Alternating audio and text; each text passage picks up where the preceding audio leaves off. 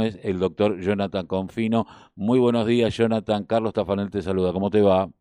Hola, Carlos. Muy buenos días. ¿Cómo andas? Bien. Eh, bueno, Jonathan, importantísimo, ¿no? Que Harvard eh, eh, empiece a trabajar en conjunto con investigadores de la propia Secretaría, todo un trabajo que lo que tiene que ver con las enfermedades cardiovasculares en la población.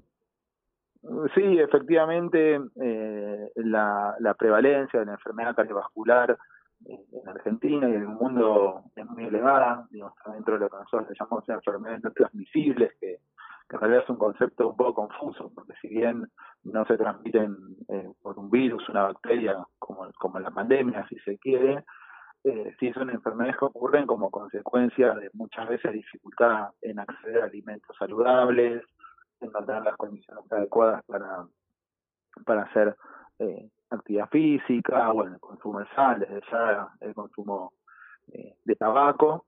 Entonces, eh, para nosotros es una gran preocupación porque es como algo que, muchas veces no se ve, que son enfermedades silenciosas como la hipertensión, que es asintomática, pero que cuando se presenta da grandes dolores de cabeza, ¿no? Uno piensa en la diabetes y demás. Entonces, el tema es para nosotros fundamental porque afecta una gran proporción de quilmenios, eh, y tener la posibilidad de seguir mejorando el abordaje de esas enfermedades eh, en conjunto con bueno con instituciones prestigiosas no como es la Escuela de Salud Pública de Harvard y, el Instituto de Efectividad Clínica y Sanitaria eh, para nosotros es importante porque entendemos que, este estudio que, se trata de, de, la utilización de estrategias de salud móvil, de herramientas de salud móvil como eh, recordatorios de turnos por mensaje de texto, por correo electrónico eh, y capacitación de las enfermeras y promotoras de salud en la búsqueda activa de personas con, alto riesgo cardiovascular,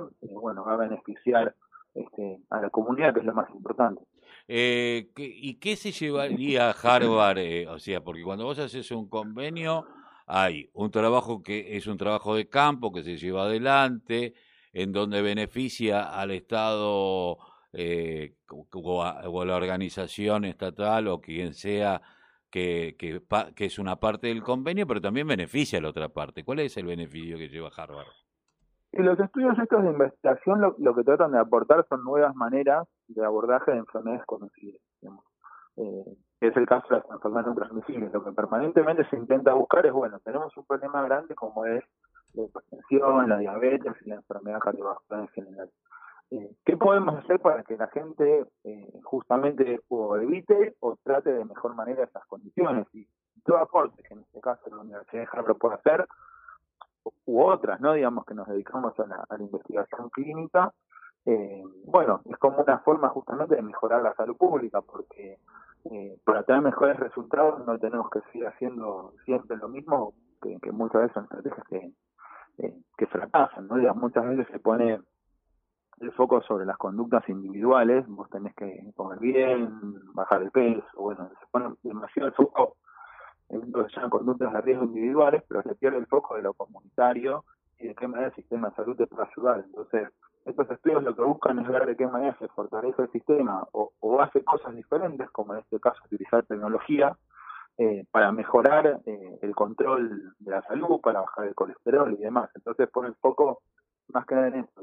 Y, y, es de lo que de lo que se ocupan también las universidades, de, aportar conocimiento y nuevas estrategias para tratar o cosas nuevas, en el caso del COVID, hacer una vacuna que antes no existía, con enfermedad que no existía, eh, o abordar enfermedades conocidas hace muchísimos años, pero que necesitamos tener mejores resultados.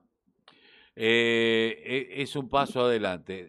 Te, saco un cachito del tema del convenio, que es importantísimo, eh, para preguntarte cómo está el tema sanitario. Sé que ahí hay un sector de trabajadores autoconvocados del hospital de Quilmes que dicen que están faltando, que no están eh, funcionando el tomógrafo, que habría algunas complicaciones. ¿Cómo está el tema en los hospitales? Porque sé que eh, vos has tenido muchas gestiones con provincias, sobre todo por el hospital de Quilmes, eh, que más allá de ser provincial es el hospital de Quilmes. Eh, y, el, y el Oyer, ¿cómo están hoy en el tema infraestructura? Bueno, en principio los hospitales están con una demanda y un trabajo enorme, con una ocupación de camas muy grande, principalmente camas de terapia intensiva.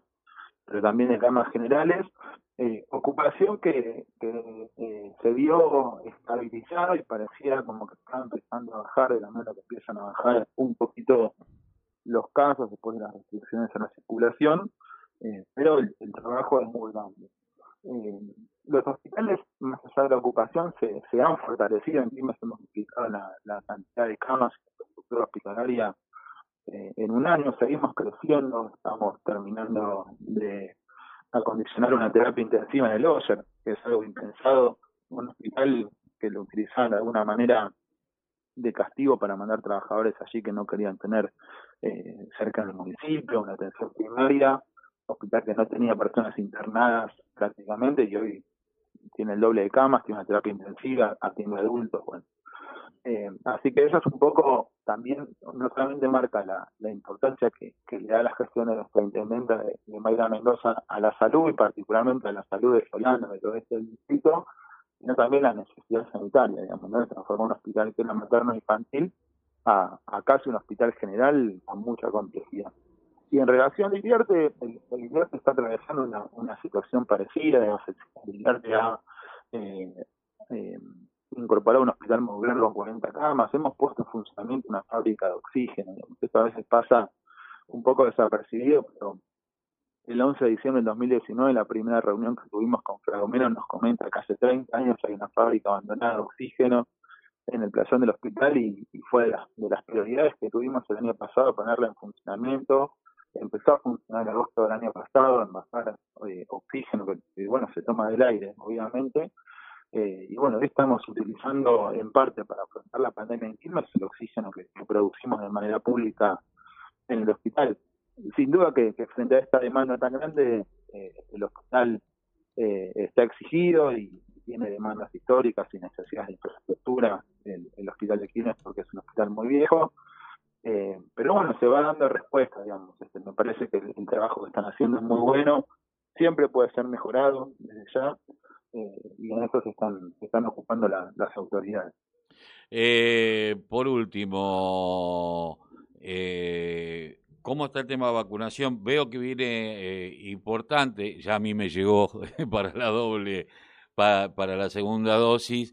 se, se esperaba que en el tema de la Sinopharm tardara tres meses, pero bueno, en mi caso fueron dos meses y pico, y en algunos casos al personal de, la, de salud menos de un mes eh, los últimos que estaban yendo. Está haciendo, ¿cuánto, llevamos más de 100.000? Eh, sí, exacto. El fin de semana pasamos las las 100.000 personas vacunadas, casi 110.000 aplicaciones.